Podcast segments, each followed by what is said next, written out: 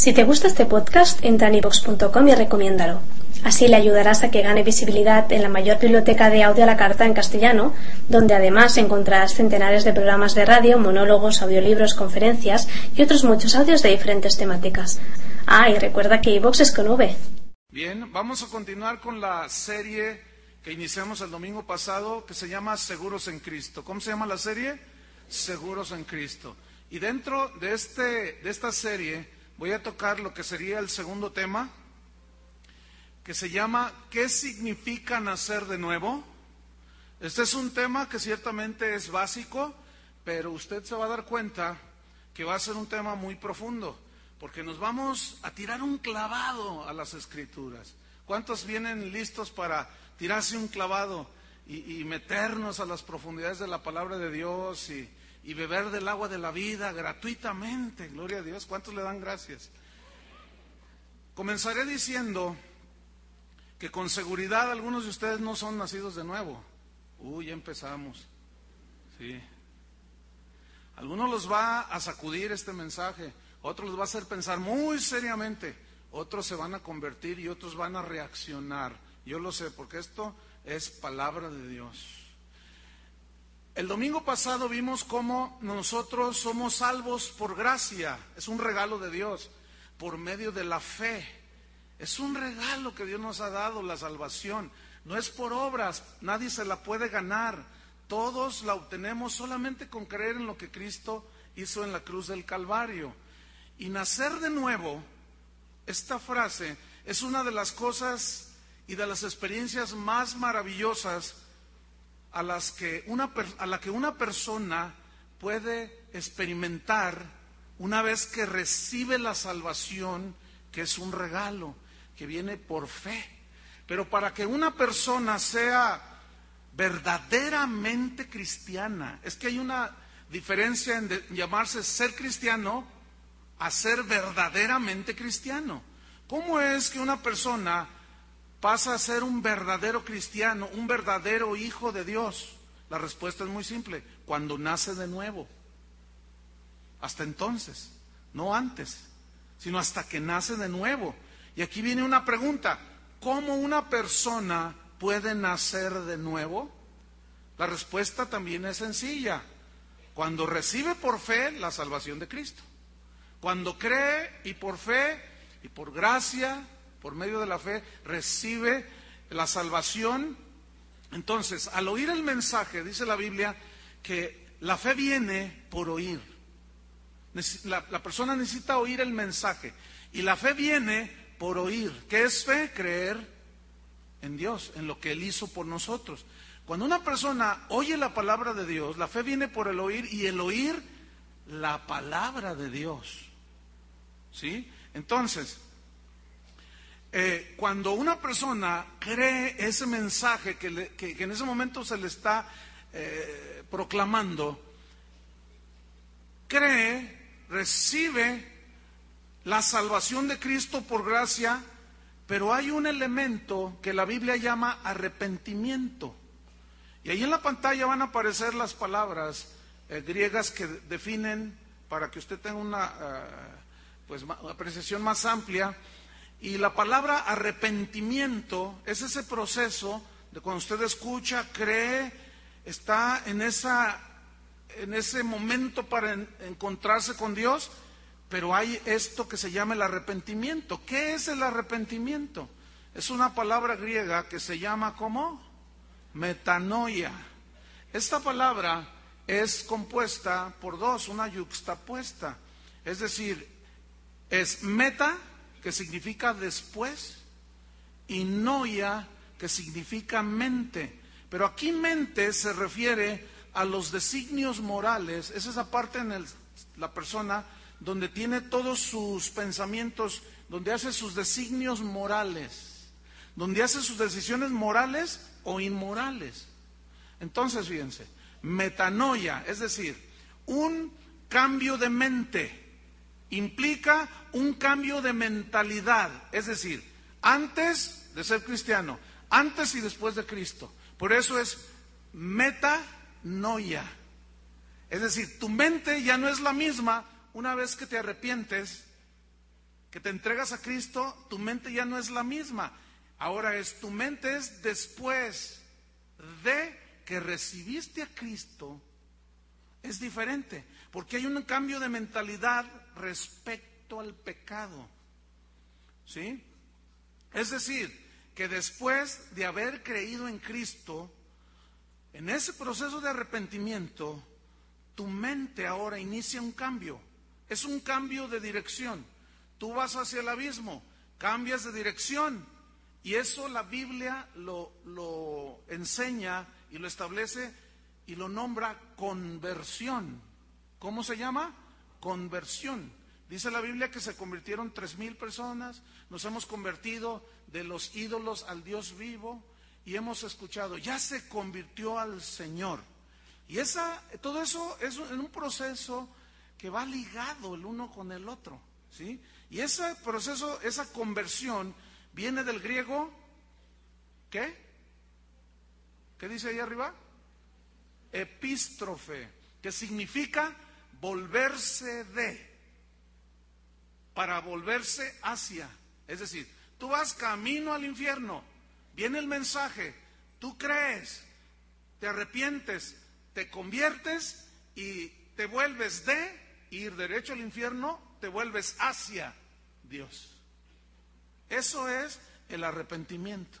Después del arrepentimiento, Dios pone en ti la semilla de su naturaleza. Y es lo que se conoce en la escritura como nacer de nuevo.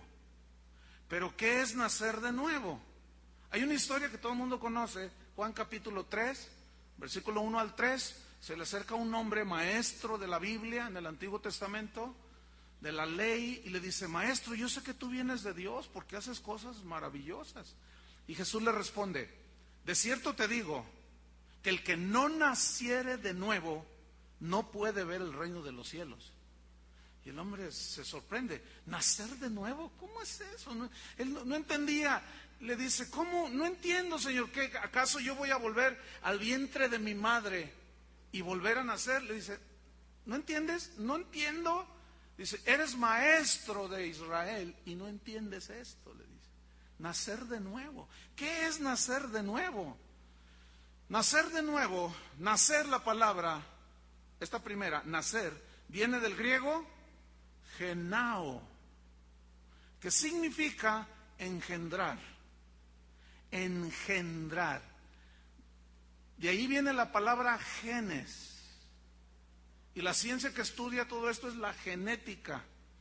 Y los genes, escuchen, son los rasgos intelectuales, son los rasgos físicos, que nosotros heredamos de nuestros padres. Es así como aún gestos, expresiones, formas de caminar, de hablar, la nariz, los ojos, el cabello. Decimos que cómo se parece a su papá, cómo se parece a su mamá, es obvio. Ellos lo engendraron y depositaron los genes de ambos y ese hijo que fue engendrado tienen los genes de sus padres. ¿Entienden? Bien, entonces, espiritualmente, porque dice, dice en, Juan 3, 6, lo que es nacido de la carne, carne es. Ya, naciste una vez de la carne, de tus padres, te pareces a ellos, punto. Pero ahora hay un nuevo nacimiento, por eso dice nacer de nuevo. O sea, nacer otra vez. Ya naciste físicamente, pero ahora espiritualmente nosotros nacemos cuando nos arrepentimos y nos convertimos. ¿Entiende? Es decir, nosotros somos engendrados por Dios. ¿Qué significa esto? Que Dios, el Padre, pone su naturaleza en nosotros. Es decir, que tú y yo tenemos el potencial una vez que nacemos de nuevo y Dios pone su naturaleza de manifestar al ir creciendo los rasgos morales de Dios. Así como manifestamos los de nuestros padres, en este caso, hablando espiritualmente, nosotros ahora debemos demostrar los rasgos morales de Dios. A esto se refiere cuando Génesis dice que Dios hizo al hombre a imagen y semejanza de Dios. A eso significa, eso significa, a los rasgos morales de Dios. Toda la ley de Moisés, no matarás, no fornicarás, todo esa es la ley moral.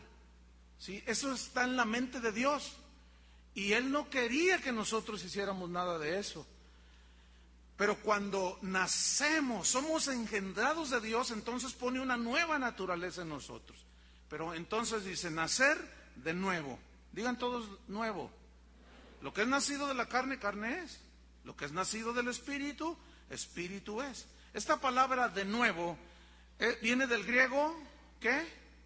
Anotsen, que significa engendrados de arriba. Nacer de nuevo, de arriba. Significa engendrados de lo alto. Significa engendrados del primero. ¿Quién es el primero y el último? Dios. De nuestro origen. ¿De dónde venimos? ¿Del mono? No, nuestro origen es Dios. Pero ahora somos engendrados de Dios. De nuestra procedencia. Tú y yo procedemos de Dios. Él nos formó y nos hizo. Cuando tú fuiste concebido en el vientre de tu madre, Dios estaba allí formándote en el vientre de tu madre. Dice David, mi embrión vieron tus ojos. Fui formado en lo profundo de la tierra. Es, una referencia al, vientre de la madre. ¿sí? Fui entretejido, mi embrión vieron tus ojos. Y como dice en Eclesiastés, así como tú ignoras cómo se forma un bebé en el vientre de su madre, así ignoramos la obra de Dios. Pero Dios ahí estaba en cooperación, o sea, Dios creando la vida, porque Él es el que crea la vida, pero tus padres te engendraron físicamente. Ok. Así como en lo, lo natural, tú naciste pero tú, tú no hiciste nada para, para ser lo que eres, una persona. Tú no tuviste nada que ver, no participaste, no decidiste, nadie te pidió opinión. Tú eres un producto del amor de tus padres y fuiste engendrado físicamente. Pero tú no hiciste nada para ser engendrado, ¿verdad que no? Sino tus padres te engendraron. Ahora, Fuiste engendrado, creciste, te formaste durante nueve meses en el vientre de tu madre, naciste y estabas igualito, igualito, igualito a los 500 bebés que estaban en el cunero y en el Seguro Social. ¿Te acuerdas? Porque cuando, nacemos, todos los bebés no son idénticos, idénticos, pero se parecen. Todos nacen así. Así nacemos fellitos. Algunos se componen y otros nos quedamos. Pero nos parecemos. No hay mucha diferencia. Hasta ha habido casos en que la gente se confunde. ¿Sí? No son idénticos, repito, pero, pero son muy parecidos. Entonces, tú naciste allí, pero a medida que creciste, que fuiste creciendo, comenzaste a manifestar los rasgos que tú recibiste por medio de los genes, comenzaste a manifestarlos. Tú empezaste a crecer y la gente comenzó a decir, la misma cara de su padre, el mismo carácter de su madre, los mismos pelos parados de cepillo que su padre. ¿No es cierto? La nariz de Torre Eiffel, igualita a la de tu mamá. La nariz que tienes de elefante recién nacido, igualita a la de tu papá. Pues claro, es tu papá y te pareces. La nariz así, así o así, los dientes, o sea, todo. Fíjense, gestos que hacemos se parecen mucho a nuestros padres. ¿Estamos en eso? El cabello, el color, sacamos de uno, de otro, claro, son nuestros padres y manifestamos por medio de la genética nuestra humanidad, nuestros rasgos intelectuales, etcétera. Escuchen bien. Así es con el nuevo nacimiento. Así es cuando nace la nueva criatura. Tú naces de lo alto, naces de arriba, naces de Dios. Sus genes, la genética de Él, su ADN de Él, ahora está en ti. Su nueva naturaleza, sus genes están, han sido depositados en ti y fuiste engendrado una nueva criatura. Ahora, una vez que tú te conviertes, esto viene por medio de la fe, es un regalo, eh, te arrepientes, te conviertes y naces de nuevo, porque Dios pone su nueva naturaleza, sus genes en ti. Y así como en lo natural, al ir creciendo tú manifiestas los rasgos de tus padres, espiritualmente hablando, ya como hijo de Dios, que naces de Dios, eres una nueva criatura, conforme vas creciendo en el Señor, llega un momento en que deben de resaltar los rasgos y características de quién? De Dios. Si Dios es bueno, tú tienes que ser un buen hombre. Si eres nacido de nuevo. Si Dios es perdonador, tú tienes que ser perdonadora, mujer. Porque eres nacida de Dios y tienes los genes de Dios. Y empiezas a, a manifestar el carácter moral de Dios. Si Dios es generoso y tú eres nacida de nuevo, tú debes de ser una mujer generosa. Si tú eres nacido de nuevo y Dios es un Dios paciente, tú tienes que dar el fruto de la paciencia. ¿Están comprendiendo? Ahora bien, por otro lado, escuchen, así como un hombre que nace en lo natural, un bebé, los bebés son bien bonitos, ¿verdad? Aleluya. Y, bueno, un, niño es bonito y todo, y, llora, y, a las 3 de la mañana te pide de comer y le das, y a la hora vuelve a gritar, y amanece tú todo desvelado. Pero no te preocupa, no te hace, te es una carga porque es tu hijo. Pero ese hijo llega un momento que tiene que crecer. Tú en su desarrollo le vas enseñando cosas de la vida, lo enseñas a comer, lo enseñas a vestirse y, se pone los zapatos, le pones los zapatos, tú le dices, mira, así y así, a ver, ahora tú solito, y se los ponen chuecos, ¿se fijan? Pero luego tú le dices, no, mira, hijo, este va en este lado, y, en fin, tú lo vas educando, lo vas formando. Y luego empieza con sus berrinches y tú le dices, no, así no te voy a dar nada. Te voy a dar si tú me lo pides, por favor. Que así no. Entonces tú lo vas formando y lo soportas porque es un niño. Pero imagínate, ese niño crece, tiene 30 años y se casa y si no madura, tenemos entonces a un niñote de 30 años. Qué horribles son esos niñotes.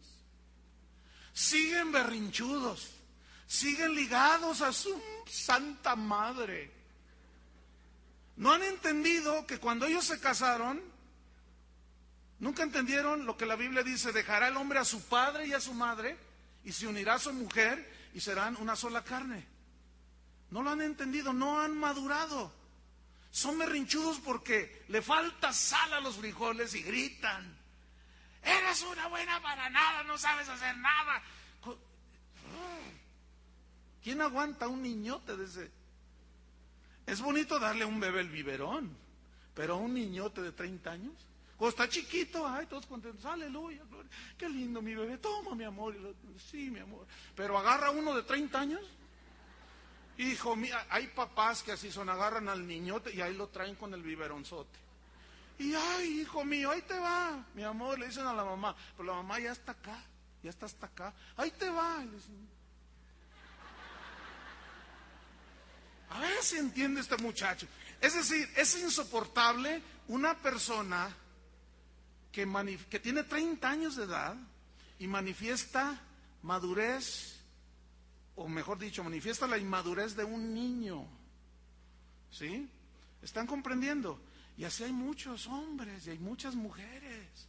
Hay hombres que se casan, trabajan, reciben su salario y van, se lo dan a la mamá. Y luego tú les dices, les explicas y dices, no, primero mi madre. No, fíjate que no. Dios dice, dejará al hombre a su padre y a su madre y se unirá a su mujer. No han madurado. Y les explicas y no. Y se enojan y pues aunque lo diga el pastor, a mí qué. Esos son gente inmadura. Crecieron pero no maduraron psicológicamente. no maduraron naturalmente. Así como una persona no, no, no madura, déjame decirle que es semejante en lo espiritual. Tú naces de nuevo, naces de arriba, pero ese nuevo bebé tiene que ser alimentado con la palabra de Dios. Tiene que ir creciendo, tiene que ir madurando espiritualmente. Pero así como un hombre que nace y no madura, también hay cristianos nacidos de nuevo, hijos de Dios, que tienen 15 años y no han madurado espiritualmente. Siguen siendo enojones, amargados, gritones, celosos, dudan de todo. No los puedes tocar con nada, parecen muñequitas de porcelana. No les puedes decir nada porque ¿qué me ves? ¿Qué, qué? No maduran. Hay cristianos de 20 años que entran por esa puerta y está el ujier que está para servirlos a ustedes y le dicen, por favor, mire, ¿se quiere sentar por acá? Yo me siento donde me da mi gana. A mí no me... Usted diga, y se le ponen al brinco a los hermanos. Ellos saben que están tratando con un niñote. Entonces se ponen de acuerdo y le traen un biberonzote así. Saben que es un niñote y con ese niñote no pueden discutir porque es un inmaduro, es torpe, no entiende. A pesar que sabe un montón de Biblia. Pero ¿cuál es el asunto? Que nunca la aplicó que tomó la lechita y la escupió, tomó la leche y la escupió y nunca se la tomó, no se nutrió, no creció el hombre interior. Fíjese lo que decía San Pablo, Primera de Corintios capítulo 3. Primera de Corintios capítulo 3. Ay, cuando yo le estaba diciendo a, a mi esposa que todos los niños son iguales, dice, no, pero la mamá sabe distinguirlos. Es cierto, ¿verdad?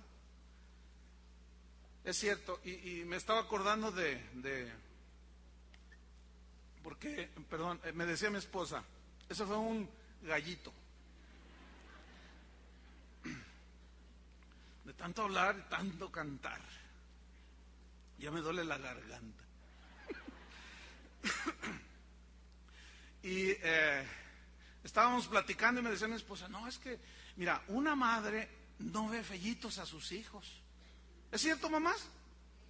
O sea que todo, no, pues me contaron, también un hermano ahí hablando de esto, me contaron de un, de un hombre que quería, amaba muchísimo a su esposa, ¿verdad? Y, la veía bien bonita y, y otros le decían, oye, pues tu esposa, mira, este, pues dile que se arregle, que no, no, entonces él fue con ella y le dijo, mi amor, estás tan hermosa, mira, pareces Coca-Cola, le dice. Y ella, ay, dice, pero en bolsita, mi vida. Le dice. Porque ven los frascos de Coca-Cola están así, ¿no? Le dice, pero en bolsita, mi vida, pero yo te quiero mucho. Cuando uno, cuando uno ama, pues uno ve hermoso, ¿no? Todo hermoso. Dios nos ama y estamos así como, pero nos ve hermosos. ¿Cuántos le dan gracias a Dios? Porque estamos como Coca-Cola en bolsita. Bien, 1 Corintios capítulo 3 dijimos, ¿verdad? Estamos hablando de los niños espirituales, los que nacen de nuevo, pasan los años y no maduran. Versículo 1. De manera que yo, hermanos, noten, hermanos, no pude, no pude hablarles como a espirituales, sino como a carnales, como a niños en Cristo. ¿Ven? O sí a beber leche. ¿Qué beben los bebés? Los niños, leche. Si la leche es poca, al niño le toca. Leche, leche, porque es con lo que se alimentan. Ellos no pueden tragar el alimento sólido porque se, se ahogan. Todavía no están en posibilidades de digerir. Eso lo entiende todo el mundo. Fíjate, dice Pablo, hablándoles espiritualmente, os di a beber leche y no vianda, porque un, bebé no come alimento sólido. Les di a beber leche y no vianda porque aún, fíjense, número uno, no erais capaces. Es decir, un bebé en lo natural no es capaz de comerse un rico taco de carne asada. Es imposible, lo ahogas. Y ninguna madre es tan torpe para darle un pedazo así de carne. Órale, mi hijo, no, porque ella sabe por una intuición natural, por una lógica natural, de que el bebé no puede comerse ese alimento. Y Pablo dice espiritualmente, yo les di a beber leche y no vianda porque aún no erais capaz en aquel tiempo. Pero luego dice, ni sois capaces todavía. Es decir, se convirtieron, nacieron de nuevo, pasaron años y no maduraron. Nunca desarrollaron su hombre interno. Su nueva naturaleza no daba los frutos de madurez, aunque allí estaba. ¿Por qué? Porque no la alimentaban. Se dejaban llevar más por lo que les dictaba su carne. Eran, fíjate lo que dice el versículo 3, porque aún sois carnales, pues sabiendo entre vosotros celos, los celos son señal de inmadurez espiritual. Si tú eres celosa, necesitas madurar espiritualmente. ¿Sí? Necesitas madurar, varón. ¿Qué más? Pues habiendo entre vosotros celos, contiendas, si eres esos que te peleas con todo mundo, eres inmaduro espiritualmente. No eres capaz de ligar una relación de amistad, todo te molesta, tienes corazón de chocolate, un poquito de calor y te derrites por cualquier cosita. Y te ofendes con todo mundo. Y, los otros te saludan, hola, ¿cómo estás? Y entonces la boca. Todas esas inmadureces son de un niño en Cristo, aunque puedas tener 20 años como hijo de Dios. Celos, contiendas y disensiones, dice, no sois carnales y andáis como hombres. Esta frase, andáis como hombres, significa, andas como los que no son hijos de Dios. No hay una diferencia, así como cuando nacen todos se parecen. Pero ya a los 15 años junta esos 500 bebés que nacieron el mismo día y los pones y dices, ay no, ya están tan diferentes. Hace rato saludé a una familia que estuvieron muchos años por aquí y se fueron a otra ciudad, ahora nos visitan y saludé a su niña y yo la vi y dije, ah, wow, qué bonita está tu niña, le dije, qué preciosa está. Cuando se fue, pues apenas este, empezaba a caminar, ha cambiado tanto. Y luego la ves y ves a su mamá y están igualitas, está igualita a su mamá, ya cambiaron. Entonces Pablo dice, ustedes, miren, eran niños espirituales, yo no les podía dar una vianda porque no eran capaces, pero ya pasaron los años y ustedes siguen exactamente igual, sin capacidad para digerir alimento sólido. Son celosos, peleoneros, se ofenden de todo. Son unos niños en Cristo todavía, les dice. Vamos a Primera de Corintios capítulo 13. Dele una vuelta unas cuantas páginas. Y Pablo habla de él mismo, de cuando él nació como niño, en lo natural, pero también en lo espiritual.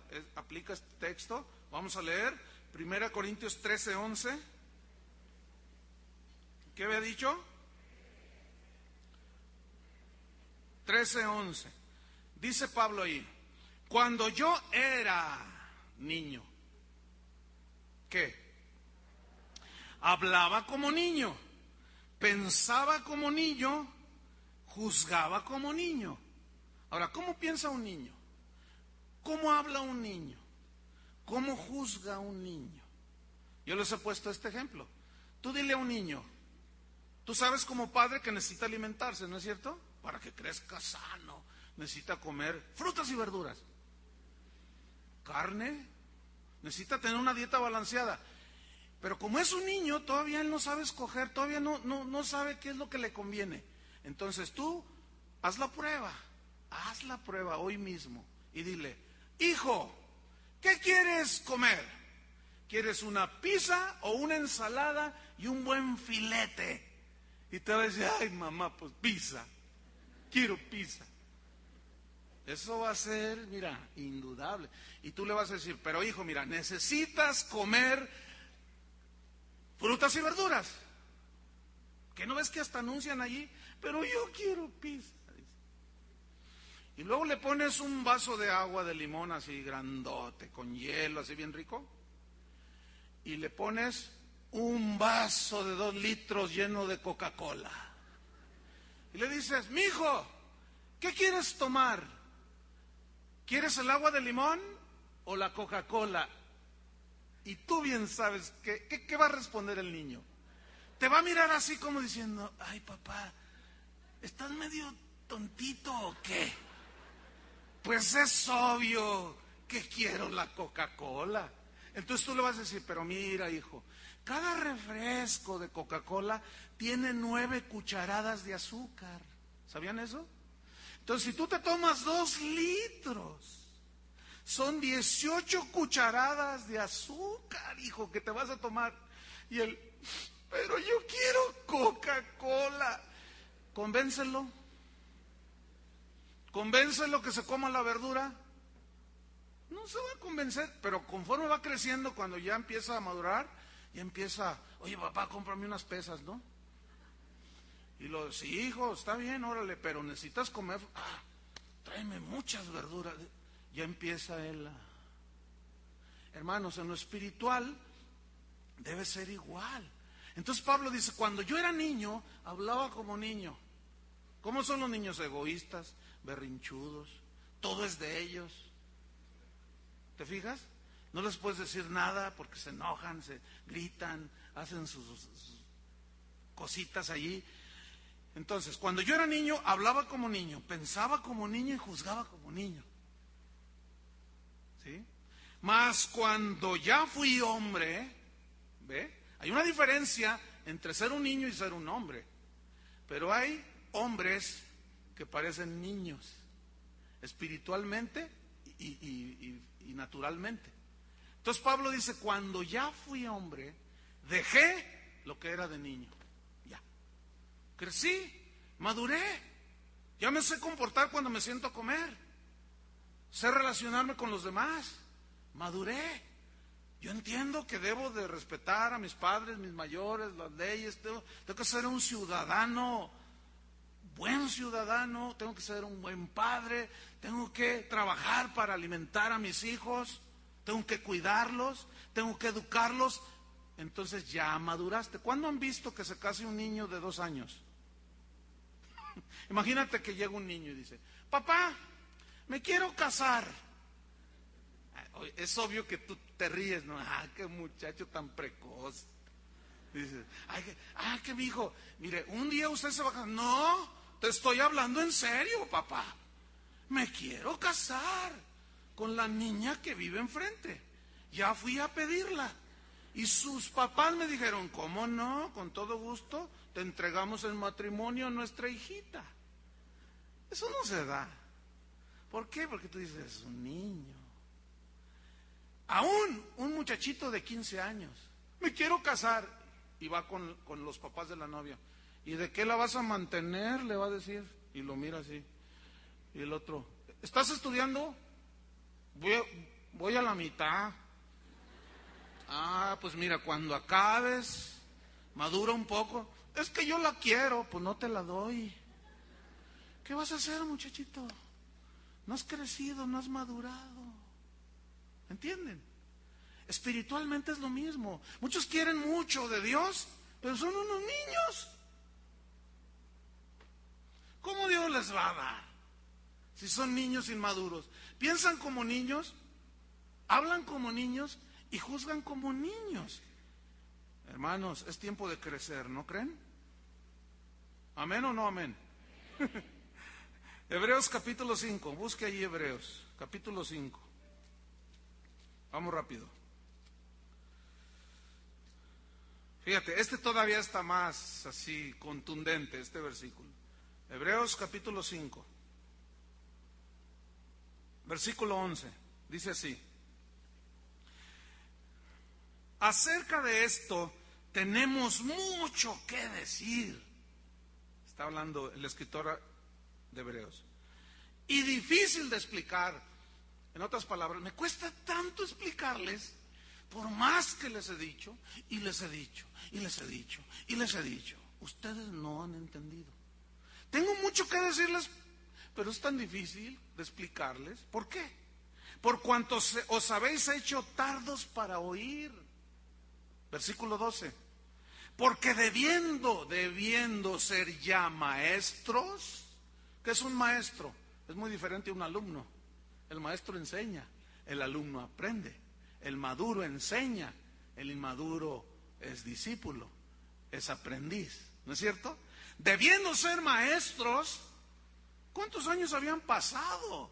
Ustedes ya deberían de ser maestros, ustedes ya deberían de entrar en un nivel diferente, de enseñar a otros. Ahora, dice, ustedes no, debiendo ser ya maestros, después de tanto tiempo, como que estaba medio desesperado el, el que escribió la carta a los hebreos, después de tanto tiempo, dice, han pasado años y sigues igual. Sí, eres hijo de Dios, nacido de nuevo, pero estás insoportable. Pasan años, años, y, igual, igual de enojón, igual de brincador, igual de todo. Y, se desesperaba Pablo. Debiendo ser maestros después de tanto tiempo, tenéis necesidad de que se os vuelva a enseñar cuáles son los primeros rudimentos de las palabras de Dios. Mira, si te ofende, perdónale. Hasta siete. No, toma hasta siete, hasta setenta veces siete. me la hizo. Oye, oye, no, no. Hermano, tienes 20 años de cristiano. Sí, pero, pero tú no sabes lo que yo sentí. Hermano, pero mira, ¿qué te puedo decir? Tú ya conoces la palabra de Dios. Pues sí, pero, pero, pues, ¿Conoces cristianos así? Yo estoy viendo un montón. Yo para no decir tú, tú, tú y tú. Y dos, tres de allá arriba también. Ay, dice. No, no, no, debiendo, oh, se les tiene que enseñar, dice, los primeros rudimentos de las palabras de Dios, versículo 12. Y habéis llegado a ser tales. o sea, ¿entienden esa expresión? han llegado a ser tales, o sea, ya le habían hartado a este Pablo, han llegado a ser tales que tenéis necesidad de leche y no de alimento sólido. Y todo aquel que participa de la leche es inexperto en la palabra de justicia, porque es niño. Es por eso que una persona que tiene un año de cristiano, dos años de cristiano, no puede ser un pastor, mucho menos un apóstol. Y hoy cualquier chiquillo es apóstol. Hágame usted favor. Una vez llegó un hombre, me dijo, pastor, yo quiero que me ponga una iglesia. Tenía cuando mucho un año de convertido. Quiero que me ponga una iglesia. Yo le dije, pues si no son taquerías.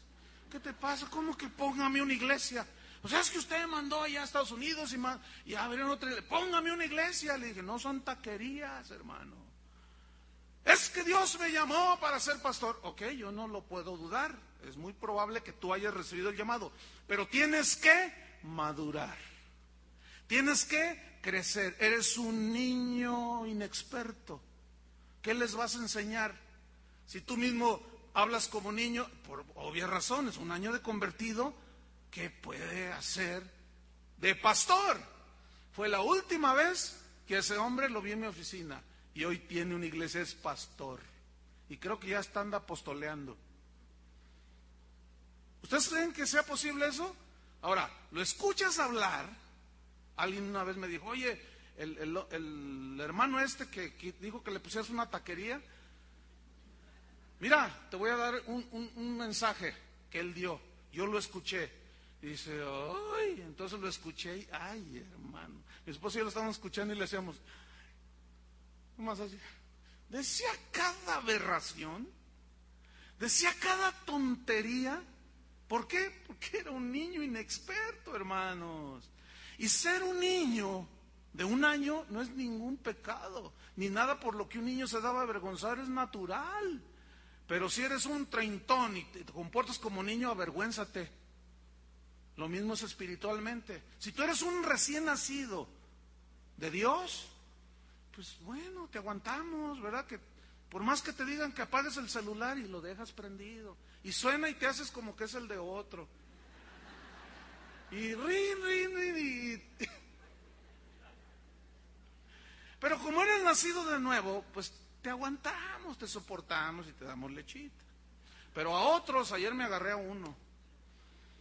¿Cuántos años tienes de cristiano? 25. Le dije, ¿no te da vergüenza? Aquí arriba me lo agarré ya después de que se acabó la reunión. Y le puse una regañada. Porque andaba como niño. Le dije, no seas payaso, ya pórtate como hombre. Dirige bien a tu familia, arregla tus cosas que tienes. Ay, que quién se... No, no, no. Vete ya y haz lo que te dije. Así le hablé. Está bien, pastor. Está bien, aguanto. Dice, agarro. Está bien. Y se vio que le caló. Porque yo soy como un papá espiritual, ¿entiende? Ya crece, man. Ya. No me vengas con tus rollos de niño. Madura ya. Pero a los niños eso sí los aguantamos. Ahí te va.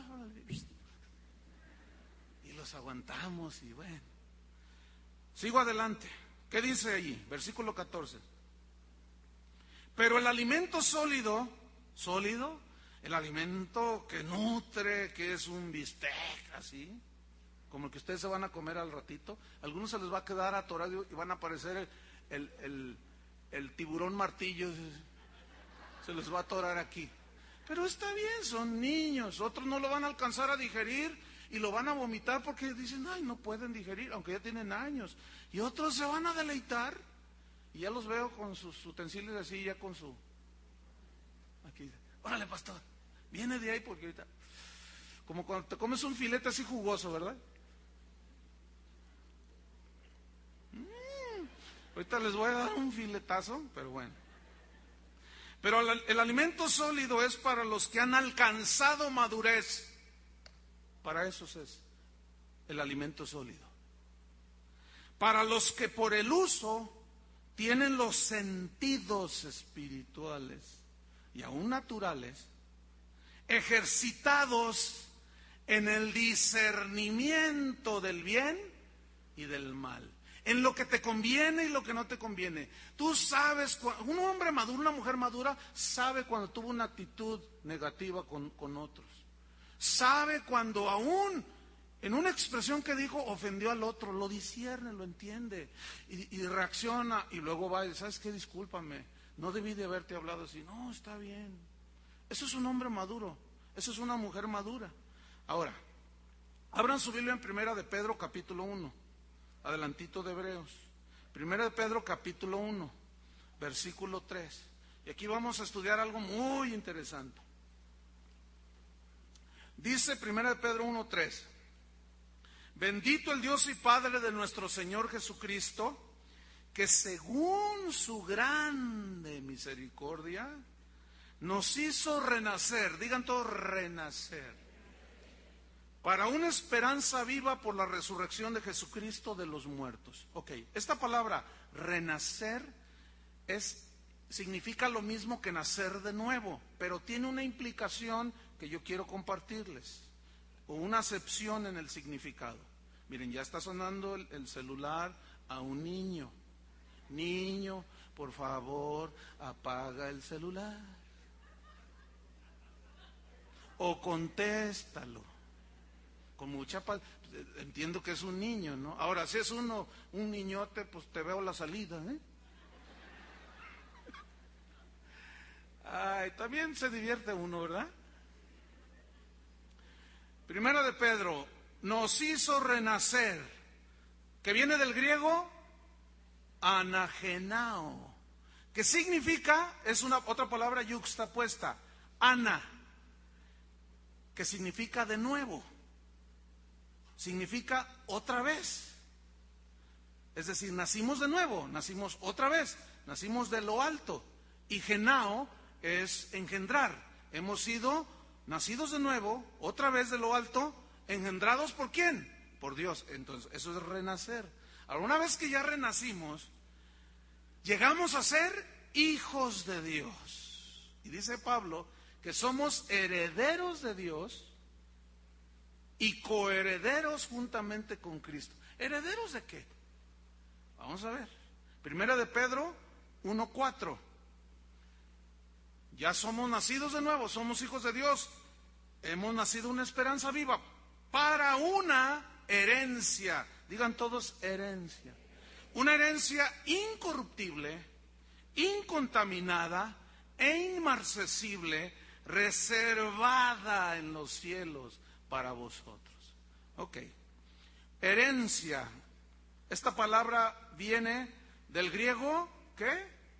Cleronomeo que significa patrimonio.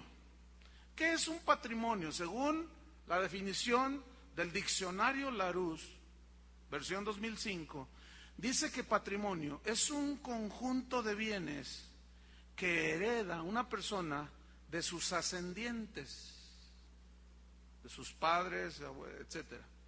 Hereda un conjunto de bienes, casas, carros, dinero, tierras, haciendas, deudas, no, esos no se heredan. Entonces, ese conjunto de bienes se reciben por derecho de que eres hijo o hija del dueño que dejó esa herencia. Bien, en el caso de nosotros, hablando espiritualmente, nosotros hemos recibido un patrimonio que es un conjunto de bienes espirituales esa es nuestra herencia. Ahí va. Salvación, el Espíritu Santo, dones del Espíritu Santo, vida eterna. Niño, apaga el celular. Y hasta se ríe de nosotros. Niño, ya te dije. Díganle todos, una, dos, tres. Niño, apaga el celular.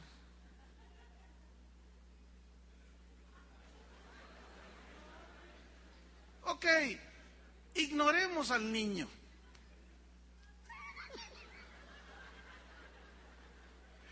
Qué increíble, ¿no? Bueno, ok, está bien. Se va a ofender el niño. ¿Verdad que sí? Todos me dijeron que... Pero hay que aguantarlo porque es un niño, ¿no? ¿Verdad que sí? ¿Maduros en el Señor? Ah, qué poquitos respondieron, pero bueno.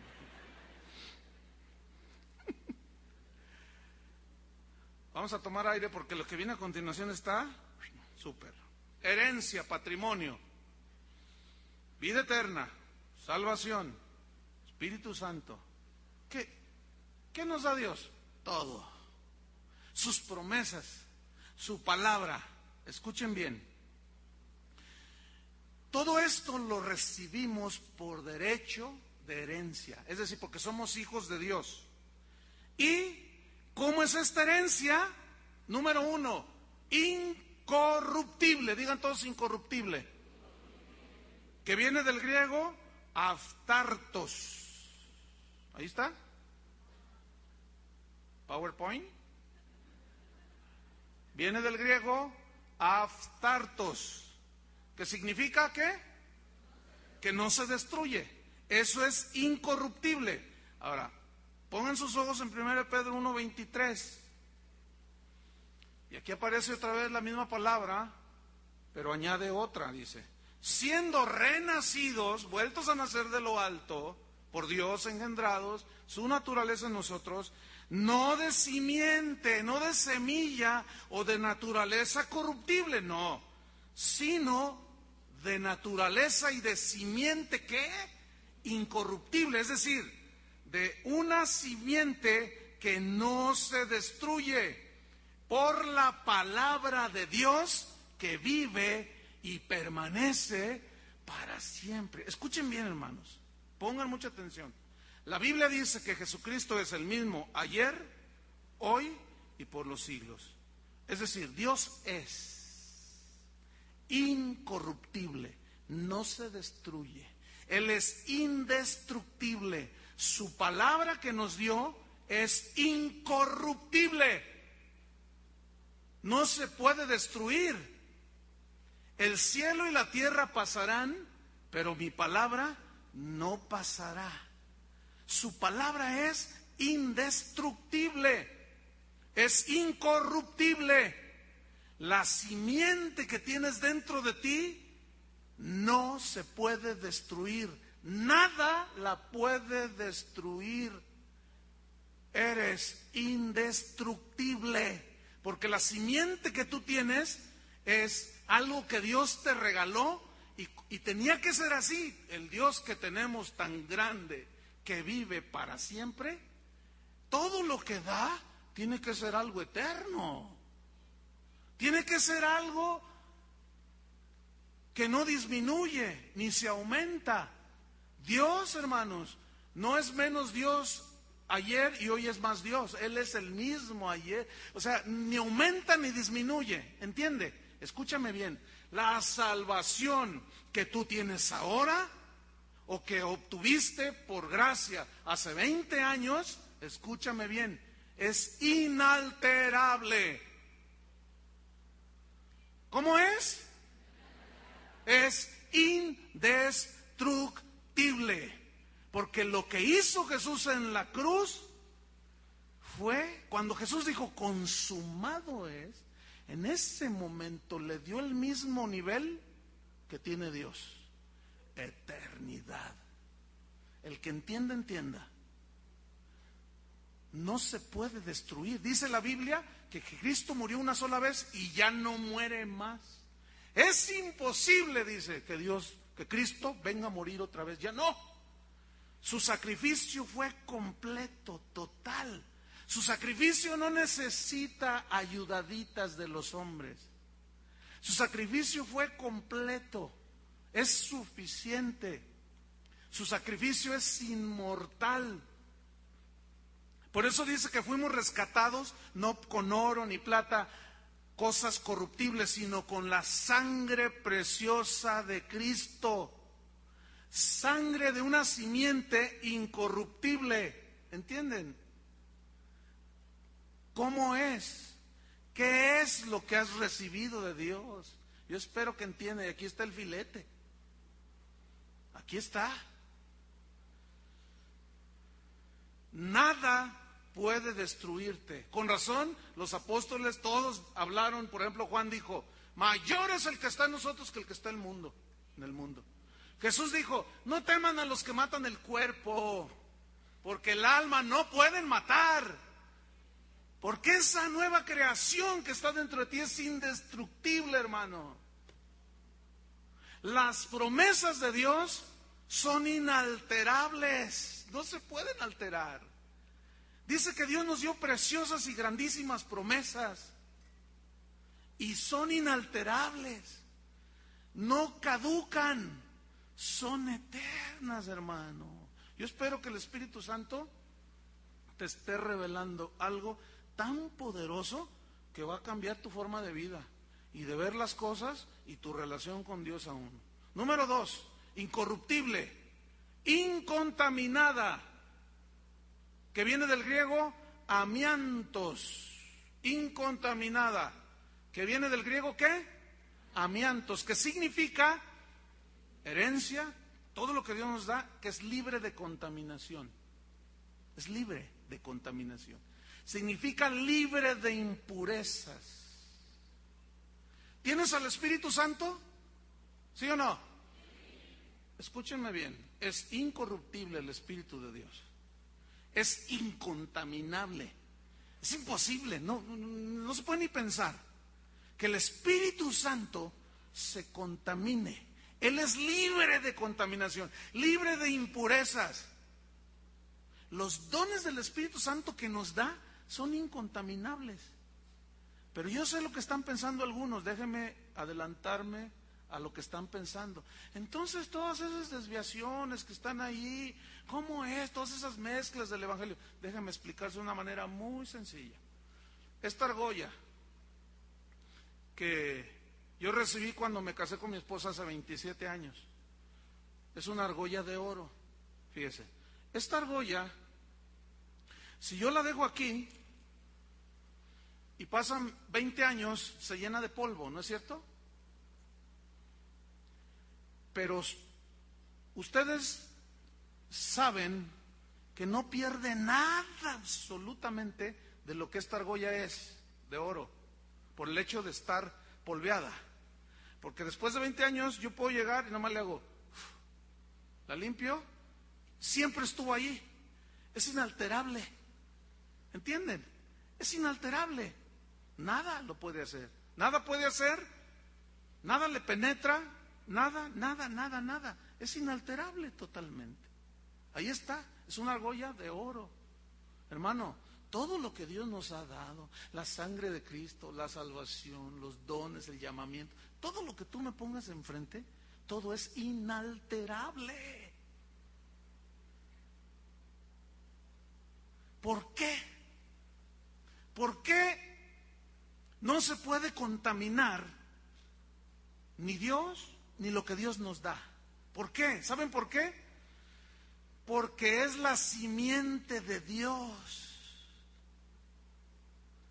Ahora, aquí entramos en un punto muy interesante. Entonces, pastor, cuando, ok, yo soy nacido nuevo y bueno, soy salvo y la salvación es inalterable, pero ¿y cuando peco? ¿No se afecta mi salvación? ¿No se contamina mi salvación? ¿No se afecta el Espíritu Santo? No, dice la Biblia que el Espíritu Santo se entristece como una reacción a tu carnalidad, pero no deja de ser lo que es el Espíritu Santo. La salvación, tu salvación no, no sufre magulladuras. Es como el anillo. Entonces, ¿quién es el que se contamina? ¿Se contamina Dios? No. Pero se contamina tu mente que tiene conceptos de Dios distorsionados. Escúchame bien, el hecho que algunos tengan conceptos de Dios distorsionados no contamina a Dios. El contaminado eres tú. ¿Entiendes? El hecho de que tú te ensucies con el pecado, escúchame bien, no ensucia, ni afecta, ni altera para nada el sacrificio de Cristo en la cruz, ni la salvación que Él te regaló. Es imposible, hermanos. Va más todavía. Aquí es donde algún día ya aparecen tiburones martillo. Ya lo tienen, ya lo tienen atorado aquí el bistec. Ya no pueden pasar. Pero vamos a darles un poquito de agua, ¿verdad? A ver, abran la boquita. Para que se... Porque lo que viene a continuación todavía está más tremendo. Escúchame bien. Se contamina tu mente, se contamina tu cuerpo, se contamina tu conciencia, pero no se contamina el Dios que tienes adentro, hermano. Yo no sé cómo explicártelo. Hay cosas tan difíciles de explicar, pero algunos no les puedo hablar como espirituales, sino como a niños, porque debiendo ser ya maestros, todavía andan, no, es necesario que se les digan los primeros rudimentos de la palabra de Dios. Se los prueba en la Biblia, Primera de Corintios capítulo 7. Porque yo les he enseñado, si está en la Biblia, si lo creo, y si no, no, bueno, ahí va. Segunda de Corintios, dije primera, ¿verdad? Segunda de Corintios 7, versículo 1. Dice así. Así que, amados, puesto que tenemos tales promesas, fíjate esa frase, tales promesas, o sea, promesas inalterables, indestructibles, incontaminables, incorruptibles, no se destruyen son sí amén en Cristo las promesas. Y dice Pablo, amados, puesto que tenemos tales promesas, limpiémonos. Ah, ahí va. Limpiémonos de toda contaminación de carne y de espíritu. Aquí la palabra espíritu significa el alma racional, es decir, donde están tus pensamientos. Entonces debemos de leer así. Limpiémonos de toda contaminación, de toda mancha, toda suciedad en nuestra carne y en nuestros pensamientos. En nuestro, aquí espíritu es sinónimo, yo estudié la palabra en el, en el griego original y aquí significa el alma racional, donde están tus pensamientos. Limpiemos de toda contaminación, perfeccionando la santidad en el temor de Dios. ¿Te asaltan malos pensamientos? Eso es inevitable. Pero si tú te regodeas en ellos, si tú le sigues, le sigues, le sigues, le sigues, entonces, ¿qué vas a contaminar? Escúchame, ¿tu mente o al Espíritu Santo? E-, él es incontaminable, Él no se puede mezclar, Él es inafectable, Él es, Él es, Él es. La naturaleza nueva que tienes dentro de ti se afecta, se es menos, la salvación que tienes dentro de ti se mayuga ¿O qué es lo que se contamina? Claramente, tu carne y tu alma.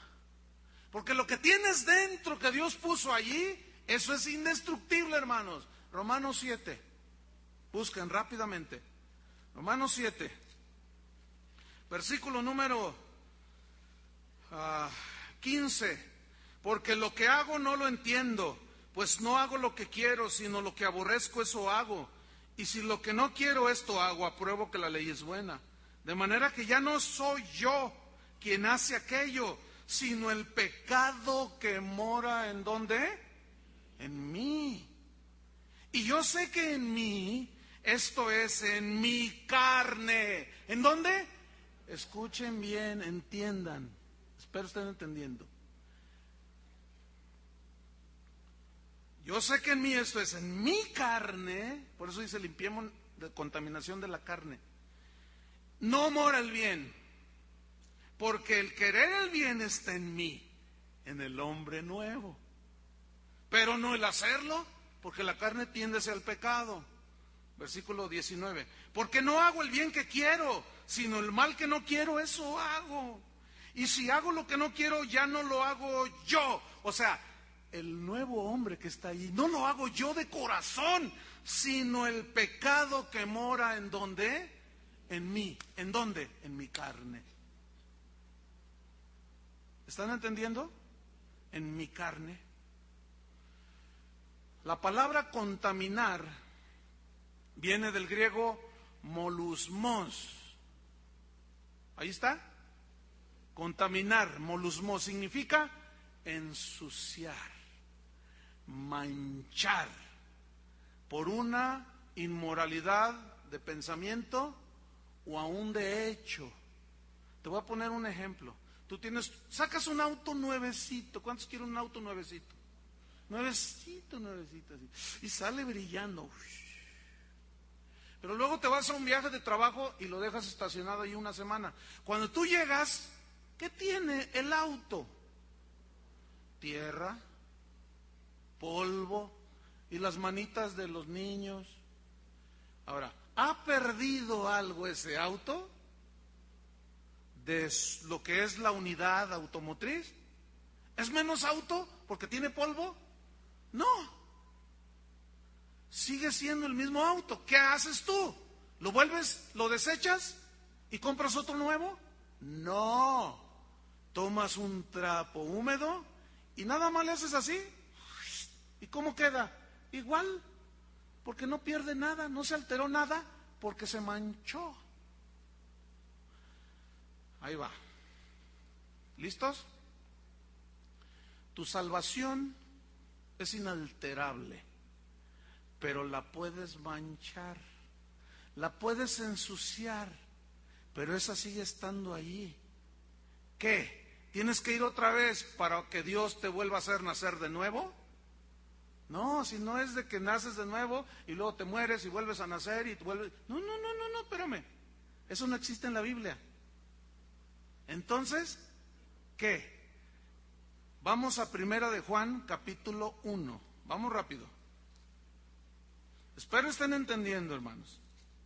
Y si no, bueno, pues no hay ningún problema. Yo entenderé que están digeriendo, están, en fin, ¿verdad? Primera de Juan 1.9. Fíjate lo que dice allí. Si confesamos nuestros pecados, ¿qué? Él es fiel y justo para perdonar nuestros pecados y limpiarnos. Manchaste, manchaste lo que Dios te dio, pero nunca se hizo nada, nunca se desintegró, nunca se afectó porque es incontaminable, es incorruptible.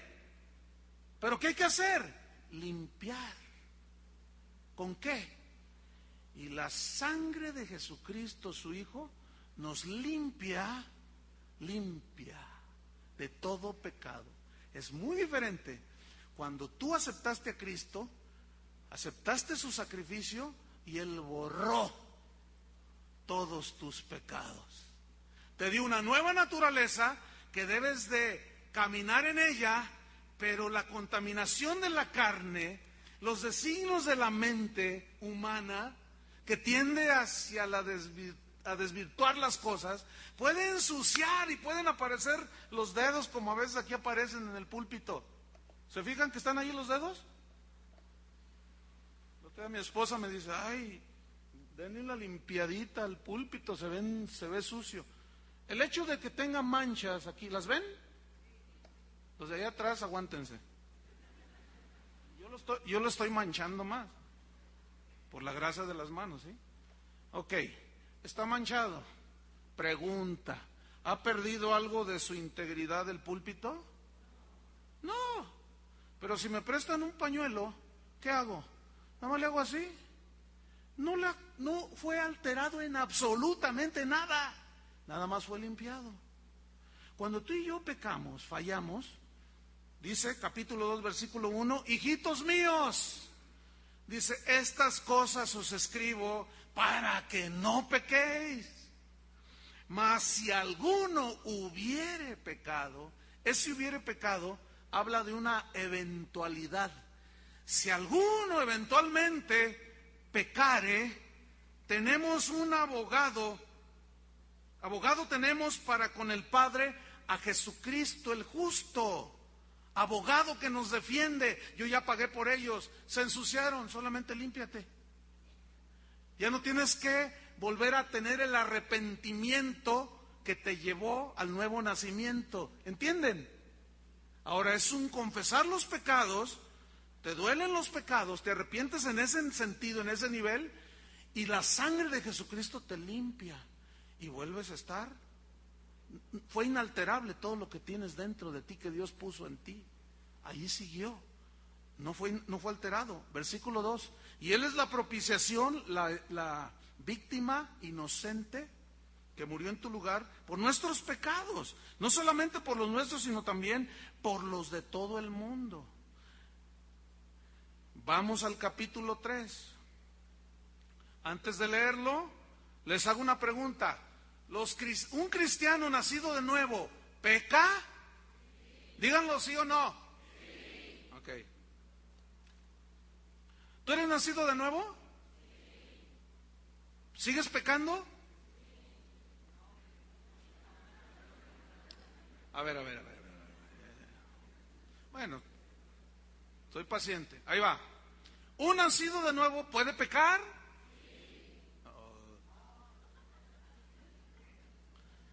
¿Quién dice no? Ya no peca, o sea que usted ya nunca peca. ¿Un nacido de nuevo peca? Pero peca. ¿Estamos o no? Porque en, en 1.8 dice, si decimos que no tenemos pecado, nos engañamos a nosotros mismos y la verdad no está en nosotros. Ok, entonces, ¿puede uno nacido de nuevo pecar? Sí, ok. Ahora, ahí les va el resto del filete. Capítulo 3, versículo 6. Todo aquel que permanece en él no peca. Todo el que peca no le ha visto ni le ha conocido. Ya se atragantaron. Ya, ya están bueno, a ver, a ver, pastor. ¿La Biblia entonces se contradice? Ok, yo les he enseñado que no podemos leer un versículo y sacarlo de su contexto porque nos podemos torcer. La palabra de Dios no se tuerce, nos torcemos nosotros. La palabra de Dios no se contamina ni se revuelve, la revolvemos nosotros, nosotros nos contaminamos, porque la palabra es ya, incontaminable, incorruptible. ¿Ok? Bueno, vamos a leer el contexto para explicar y sacarles el bolo alimenticio que se les quedó atorado. Ok. Hijitos míos, nadie os engañe. El que hace justicia es justo, como Él es justo. El que practica el pecado es del diablo. ¿Cuántos son de Dios? Pero ¿cómo si todavía pecas? ¿Son de Dios o no, pues? Algunos, unos, mire, pregunté y dijeron, sí, o sea, con convicción, están otros. Otros me ven así. Si vieran cómo se ven las caritas, algunos, fíjense, tan bueno que está el mensaje y algunos están durmiendo, pero siempre hay de todo en la viña del Señor. Pero se ven, otros están así. Hay de distintas reacciones. Fíjense. Esto es más importante de lo que ustedes se puedan imaginar. Voy para el final. ¿Qué dice entonces? El que practica el pecado es del diablo, porque el diablo peca desde el principio. ¿Saben por qué? Porque esa es su naturaleza. Mentiroso, asesino, ladrón. Mentiroso, asesino, ladrón. Esa es su naturaleza. Y su naturaleza lo hace hacer lo que es su naturaleza. Asesino, ladrón, mentiroso. Padre de mentira.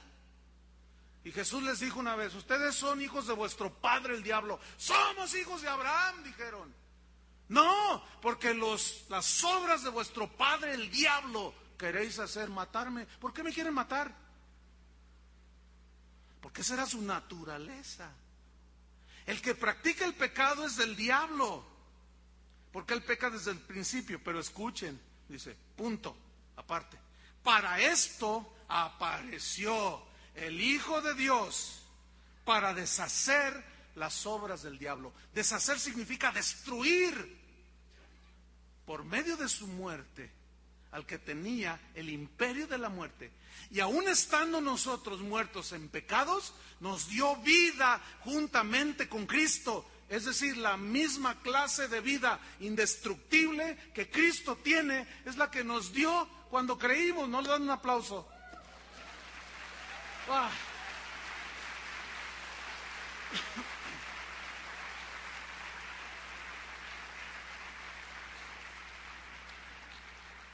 Ahora fíjate lo que dice en el versículo 9. Todo aquel que es nacido de Dios, nacido de Dios, no practica el pecado. Aquí la clave está en la palabra practica. Nos vamos al, al idioma original y encontramos que practica es el griego qué? ¿Es el griego qué? Poiedo, poieo, que significa fabricar, significa manufacturar. ¿Qué es una fábrica? Vamos a pensar en una armadora de autos que fabrica 1500 autos diarios. ¿Cómo salen? Uno tras otro, uno tras otro. Y ahorita las fábricas, la que está aquí en el salto de la Honda, está saliendo autos.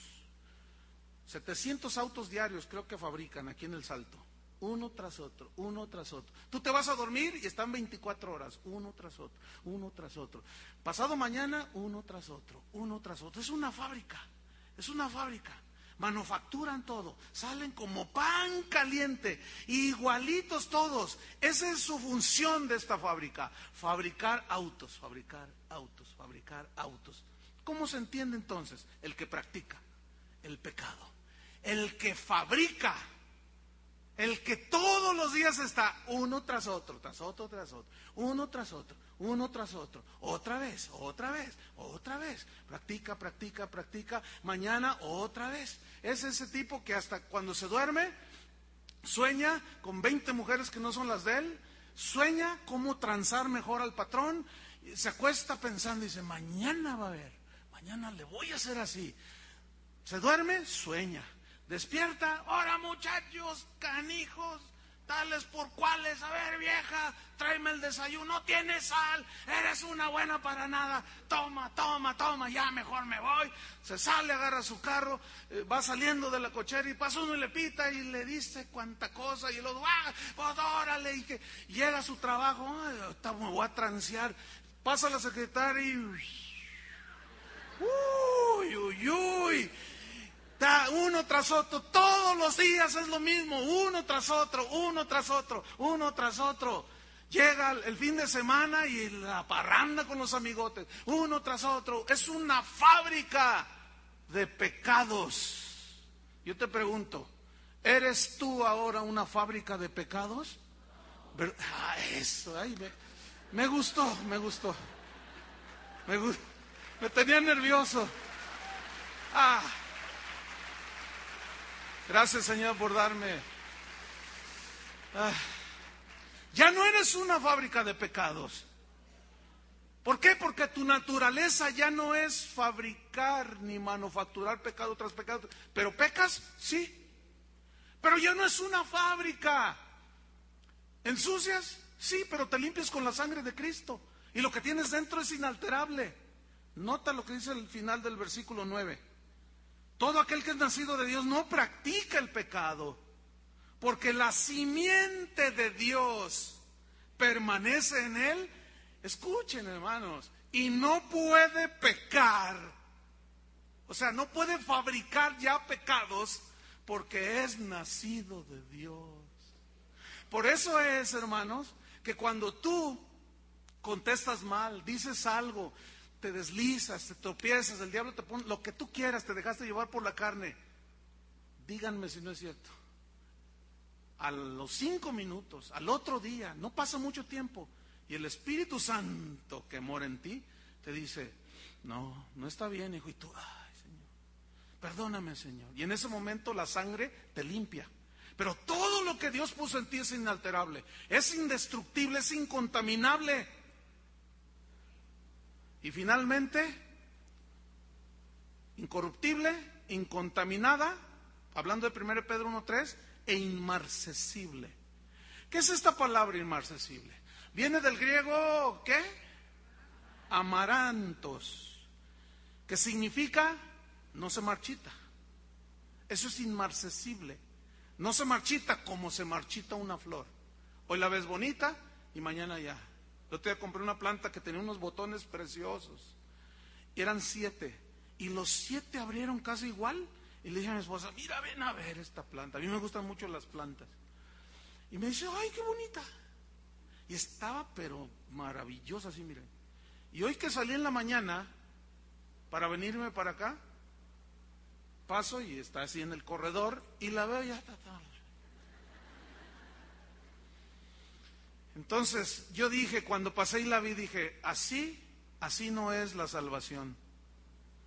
Así no es la santidad de Dios. Así no es la bondad. Así, no, no, no, no, no, no. Eso no se marchita, hermanos, ¿entienden? Eso es inmarcesible, no se marchita como se marchita una flor. Significa, amarantos, que no pierde brillo. Se puede opacar, pero nomás lo limpias y ahí está otra vez el brillo del anillo, el brillo de la pintura del auto, es inalterable. Y esto implica y habla de perpetuidad, eternidad. De eso les voy a hablar posteriormente.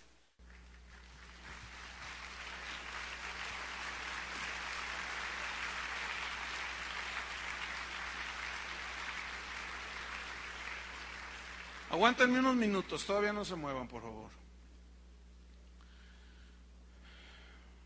Estoy convencido, hermanos, que hay gente en este auditorio que no es nacida de nuevo y tienen muchos años viniendo. Yo no puedo decir tú, tú y tú, tú los debes de saber. Pero te voy a decir algo. Hace ocho días, cuando yo hablé de la salvación por gracia, por medio de la fe, cuando yo hice el llamamiento para recibir la salvación, ¿se acuerdan?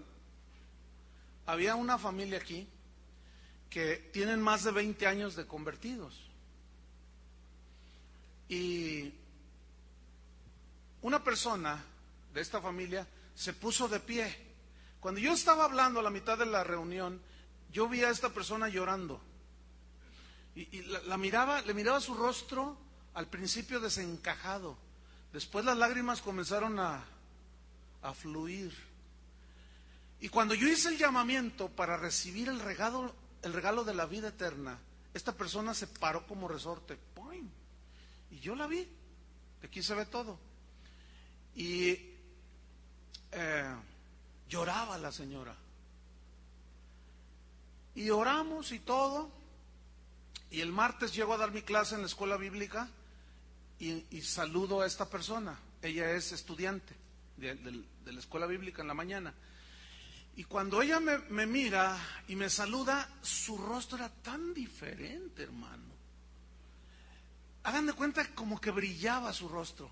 Y con una sonrisa que no era la de ella, hasta ese momento yo no se la conocía, me miró y me dijo, pastor, me dice, hola, ¿cómo estás? Feliz, dice, estoy contenta. Y sus ojos otra vez llenos de lágrimas. Le digo, ay, pues, ¿qué, qué? te bendijo el Señor? Pastor, nací de nuevo. Y dice su esposo, mira, la vi llorar con tanto dolor que hasta yo me quería parar. Pero yo sí ya he nacido de nuevo, pastor. Yo pensaba que había nacido de nuevo. Yo tenía 20 años. Yendo 18 años a una iglesia, 19, aquí apenas tiene un año, pero 20 años de cristiana y yo pensaba que era nacida de nuevo. Y Dios me mostró que no. Dice, mire pastor, ese domingo salimos de aquí, yo iba llore y llore en el carro. Nos fuimos a la casa, preparé la comida, llegó mi mamá y yo llore y llore y llore. Y pasaba por mi mente todo lo que yo he hecho. Y me dolía en mi corazón todo lo que yo había hecho. Y se llegó mi mamá y me, miró y me dijo, ¿qué tienes, hija? Es que he nacido de nuevo, pero tú ya eres cristiana. No, iba a la iglesia, pero no era cristiana. Iba a la iglesia, pero no era nacida de nuevo. Pastor, todo ese día estuve llorando, llegó la tarde, no podía parar. Dice su esposo, mira hermano, yo, ay, yo, yo sufría verla así, pero ella decía, pero, pero no te preocupes, no es, es un dolor por haber pecado. Dice, mire pastor, Dios me pasó todos los episodios de mi vida, de todo lo que yo he hecho, y yo estoy dispuesta, voy a ir a pedirle perdón a todos esos que yo ofendí y que les hice un mal. Y yo la miré y le dije, acabas de nacer de nuevo. Sí, pastor, dice. 20 años, hermano. Escúchenme bien. Estoy convencido que aquí hay gente que tiene una religión, que se han reformado intelectualmente, pero su naturaleza sigue siendo la anterior. Han, conocido gente que camina entre comillas con Dios. Y pasan tres, cuatro, cinco, y después se alejó y lo ves como antes. Dices, ay, ¿qué pasó? ¿Qué pasó? Nunca nacieron de nuevo. Y es a esos a los que se refiere Pedro en la misma epístola, cuando dijo, y le sucede lo mismo del proverbio, el perro vuelve a su vómito y la puerca lavada a revolcarse en el lodo. ¿Por qué? Porque la naturaleza del perro es esa, comerse el vómito. La naturaleza del cerdo es revolcarse en el lodo. Esa es su naturaleza. Tú lo limpias y dura un rato limpio y al rato vuelve al lodo porque esa es su naturaleza. ¿Qué necesita hacer el perro? ¿Qué necesita sufrir o, que le pase y al cerdo para ya no revolcarse en el cieno? y comerse el vómito, que le cambies al perro su naturaleza por la de un gato y al cerdo por la de un corderito blanco, limpio.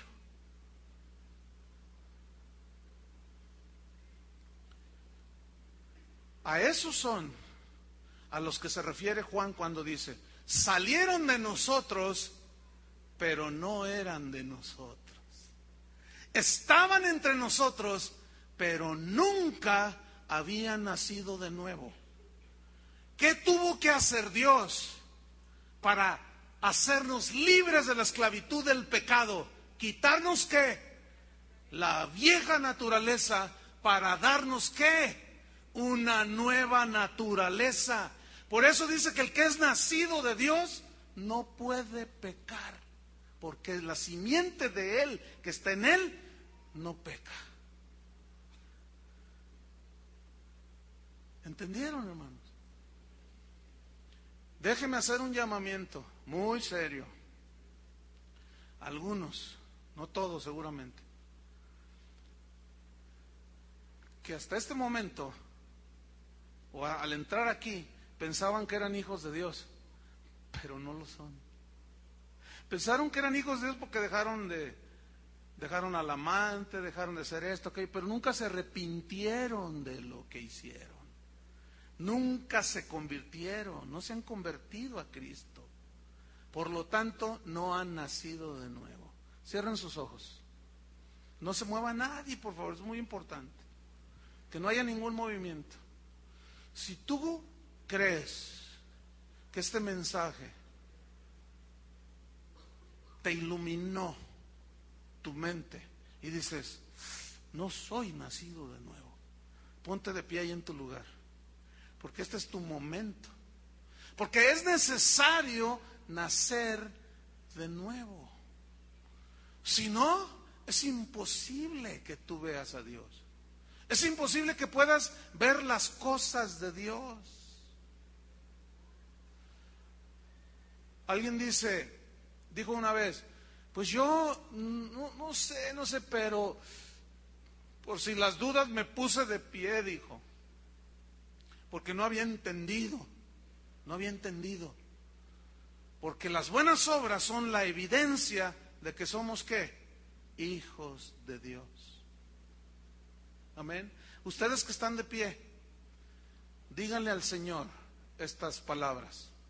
Señor, abran su boca y díganle, Señor, he oído tu palabra. La fe viene por el oír y creo en este momento. Y me arrepiento de mis pecados. Creo que tú moriste en mi lugar en la cruz del Calvario.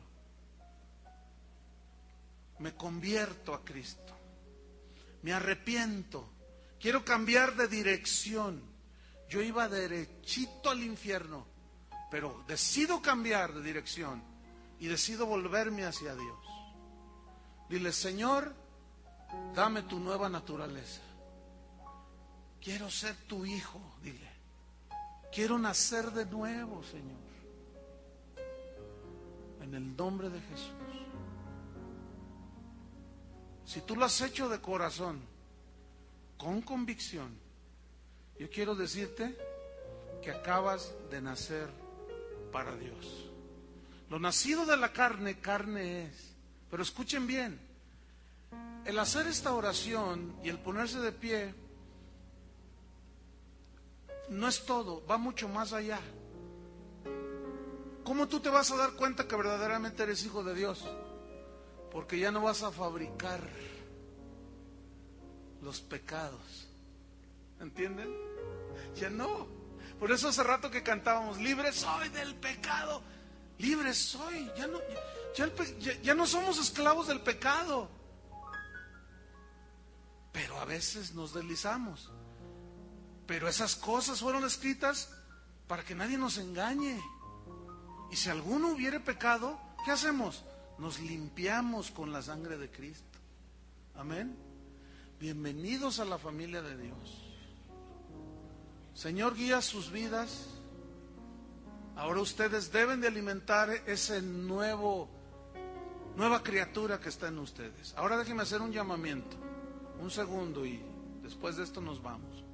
Para aquellos que ya son nacidos de nuevo, tengo entendido que todos los que están sentados, pues todos ya nacieron de nuevo, ya lo están convencidos, qué bueno.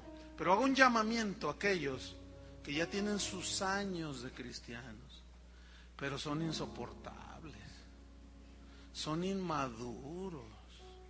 Debiendo ser ya maestros, todavía uno tiene que andar ahí. Eso, hermanos, están manchando su conciencia. ¿Me entienden? Han manchado lo que Dios ha puesto delante de ustedes, que es inalterable, pero le han puesto ahí sus manchas, lo han ensuciado. ¿Qué tienen que hacer, hermanos? ¿Cuántos de esos que consideran que no han madurado lo que ya Dios hubiera querido, que se pongan de pie. Que digan, no, sí, yo, yo todavía pienso como niño, hablo como niño, pero a partir de este día algo va a cambiar dentro de mí. Un compromiso para dejar de ser niño espiritual y empezar a alimentar más ese hombre, esa mujer indestructible que tienes adentro. Eso es a lo que la Biblia menciona, que somos guiados por el Espíritu, controlando los impulsos de la carne. Si tú tienes un perro bravo ahí en tu casa, para mantenerlo bravo, ¿qué le das? Comida, lo alimentas. Así es la carne. Si tú alimentas más la carne que, la nueva criatura que tienes ahí, mira, tu carne crece como ese perro rabioso, pero con una fuerza impresionante. Y obviamente te arrastra.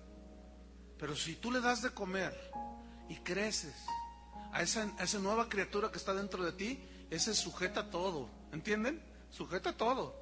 Te dice, a ver, mira, haz esta tranza y tú dices, cállate. Y la carne, te, y tú dices, no, no, tranquila, tranquila. O sea, tú tienes dominio, ya no eres esclavo del pecado. Y ahí se ve cómo se ha cortado eso. Levanten sus manos al cielo, ustedes que se pusieron de pie. Y díganle, Señor, perdóname, perdóname, Señor. Límpiame, Señor. Con tu sangre preciosa. Confieso mis pecados. Confieso mi inmadurez, mi comportamiento de niño lo confieso, Señor. He pensado como niño, juzgo como niño, hablo como niño. Soy celoso, soy... Ay, Señor, perdóname. Pero quiero madurar. Quiero extenderme hacia la meta. Quiero digerir, Señor. Quiero ser ya maestro de otros que vienen abajo de mí. En el nombre de Jesús. Ahora pónganse de pie los que tienen un año para abajo de recién convertidos. Pónganse de pie. Los que tienen poquito de convertidos. Siéntense todos, ya nos vamos, pero los que tienen poquito de ser cristianos, miren, hay algunos. Estos son nuestros bebés. Qué bonito bebé. Son lindos los bebés, ¿no es cierto? Ahora, ¿qué hacen los papás con los bebés? Los cuidan, ¿no? ¿Qué hace el hermano mayor con el hermano chiquito? Lo cuida. ¿Qué vamos a hacer nosotros? Pues a cuidarlos. Extiendan sus manos hacia ellos. Vamos a, a bendecirlos. Señor, guárdalos. Sabemos que nada los arrebatará de tu mano. Tú dijiste, son míos y nada ni nadie los arrebatará de mi mano. Son bebés, pero ellos van a crecer, Señor. Alimentalos con la leche espiritual. Danos sabiduría a los pastores de este lugar para alimentarlos, para nutrirlos, para que crezcan y maduren. En el nombre de Jesús. Amén. Yo creo que Dios merece un aplauso.